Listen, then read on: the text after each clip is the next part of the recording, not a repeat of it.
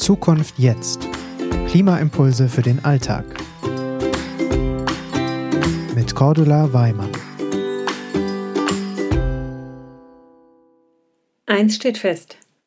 Wir essen uns krank. Führende Ernährungsmediziner sind sich einig, dass wir uns krank essen.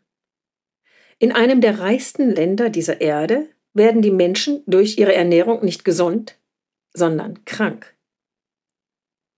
Zu einem überwiegenden Anteil erkranken wir eben nicht mehr an Infektionen, so wie früher, und jetzt nehmen wir Corona mal raus, sondern wir erkranken an unserem wohlstandsbedingten Ernährungs- und Lebensstil. Und zu 60 Prozent sterben wir dann auch noch daran. Diese wohlstandsbedingten Krankheiten sind in 60 Prozent der Fälle Todesursache Nummer eins. Das sind die Herz- und Kreislauferkrankungen. Das ist Diabetes Typ 2. Das ist Übergewicht und Fettleber. Es ist Krebs, Gicht. Und das sind alles Krankheiten, die typisch sind für Länder mit hohem Wohlstand. Und was hat dieses Thema eigentlich in einem Klimapodcast zu tun? Ich vermute, es hängt einigen schon aus den Ohren heraus, aber ich kann es nicht ändern. Auch dieses Mal kommen wir nicht dran vorbei, mit dem Fleischkonsum anzufangen. Wisst ihr eigentlich, wie viel Fleisch gesund ist? Ja, Fleisch ist gesund. Aber nur dann, wenn man es a. im richtigen Maß und b. in der richtigen Qualität isst. Und dann noch möglichst wenig Rind- und Schweinefleisch, also wenig rotes Fleisch und eher Geflügel. Und in einem sehr, sehr, sehr begrenzten Maß ist die artgerechte Tierhaltung für den ökologischen Kreislauf auch sinnvoll oder sogar notwendig. Und es gibt auch Flächen auf dieser Erde, wo wirklich nur Rinder gehalten werden können oder Schafe. Die braucht man dort, um das Ökosystem intakt zu halten. Also auch das mal vorweg. Und jetzt setzen wir mal Bioqualität voraus, also Fleisch aus wirklich artgerechter Tierhaltung, frei von Antibiotika und auch frei von Pestizidrückständen oder Glyphosat durch das behandelte Tierfutter. Wie viel Fleisch pro Woche ist denn dann das richtige Maß? Habt ihr da eine Idee? Für Frauen sind es 300 Gramm Fleisch pro Woche und für Männer 600 Gramm Fleisch pro Woche. Das empfiehlt die Deutsche Gesellschaft für Ernährung. Mehr Fleisch macht krank. Der Deutsche ist im Durchschnitt das Doppelte, viele noch viel mehr. Und daraus resultieren Wohlstandskrankheiten. Doch es ist nicht nur das Fleisch, das uns krank macht. Früher betrafen die Wohlstandskrankheiten ja nur die Reichen auf dieser Erde, daher ja auch der Name Wohlstandskrankheit. Mittlerweile gibt es Wohlstandskrankheiten überall dort, wo industriell gefertigte Nahrung den Siegeszug angetreten hat. Also mittlerweile auch in Entwicklungsländern. Und darum nennt man sie nun auch Zivilisationskrankheiten.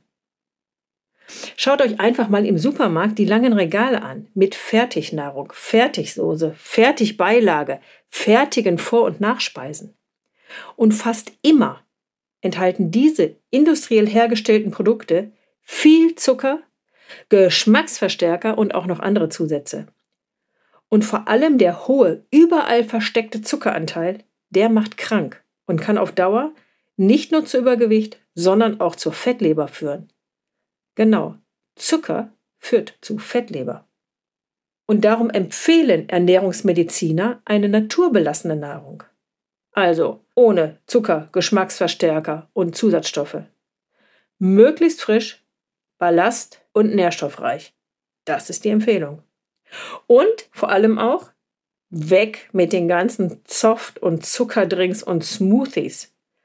Und selbst den guten Bio-Fruchtsaft, auch den nur in Maßen, auch wenn er 100% Direktsaft ist, er enthält große Mengen Fructose.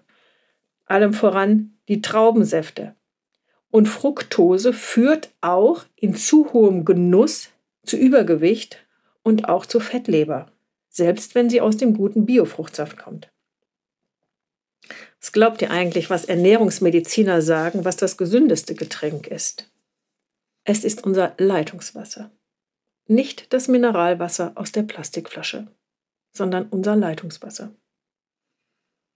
Und viele Krankheiten lassen sich sogar durch Ernährungsumstellung heilen oder zumindest sehr, sehr stark lindern. Dazu gehören dann zum Beispiel Bluthochdruck, die Fettleber, Gicht, erhöhte Blutfette.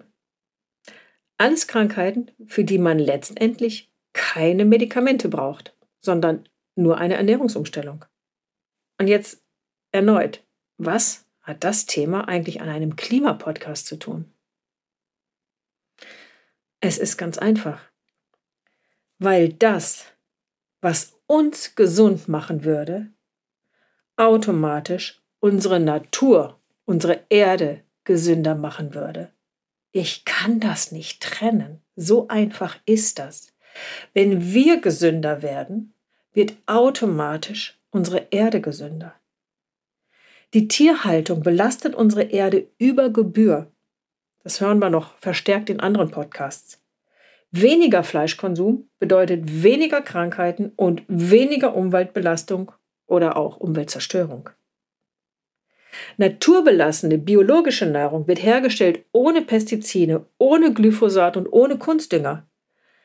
Das heißt, wir leben gesünder und gleichzeitig werden auch unsere Böden nicht mehr so vergiftet.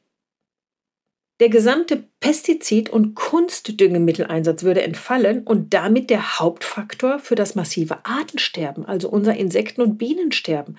Und das bedroht uns ja genauso wie die Klimaerwärmung. Da wird nicht so viel drüber geredet, weil momentan die Klimaerwärmung im Mittelpunkt steht. Aber das Artensterben bedroht uns genauso. Sterben die Tiere aus, die Insekten, haben wir keine Zukunft auf dieser Erde. Im Resümee, viel weniger Fleisch und das aus artgerechter Haltung, das ist nicht nur besser, nein, es ist ein Muss für unsere Erde. Ohne massive Reduzierung unseres Fleischkonsums haben wir keine Chance, die Umweltkrise zu bewältigen und die Klimawende zu schaffen. Die Belastung für die Natur ist durch die Massentierhaltung und unseren Fleischkonsum viel zu hoch. Und es ist letztendlich doch so einfach. Ja, gesündere Natur, weniger Artensterben, weniger CO2. Auf der anderen Seite gesündere Menschen. Je naturbelassener und maßvoller wir uns ernähren, umso gesünder werden wir. Wir können es einfach nicht trennen. Und wenn man es auf den Punkt bringt, so einfach geht Leben. Es ist ein Leben, das unsere Zukunft sichert. Und so gesund ist ein Leben, das unsere Zukunft sichert. Sage ich doch gleich mal, es lebe die Zukunft. Und ihr habt das vielleicht schon gemerkt, das ist überall mittlerweile, dass es in den Städten Biobauern gibt oder dass es kooperative Landwirtschaften gibt. Die sprießen überall aus dem Boden. Und das ist wirklicher Fortschritt. Das ist das Leben der Zukunft. Da müssen wir hin. Und wenn ihr da jetzt schon mitmacht, dann werdet ihr Teil der Lösung. Dann ist das ein Schritt in die richtige Richtung. Und darum, stelle um auf Bio und reduziere deinen Fleischkonsum. Tu es für deine Gesundheit und tu es für unsere Erde. Aus Liebe zum Leben und zu unserer Erde.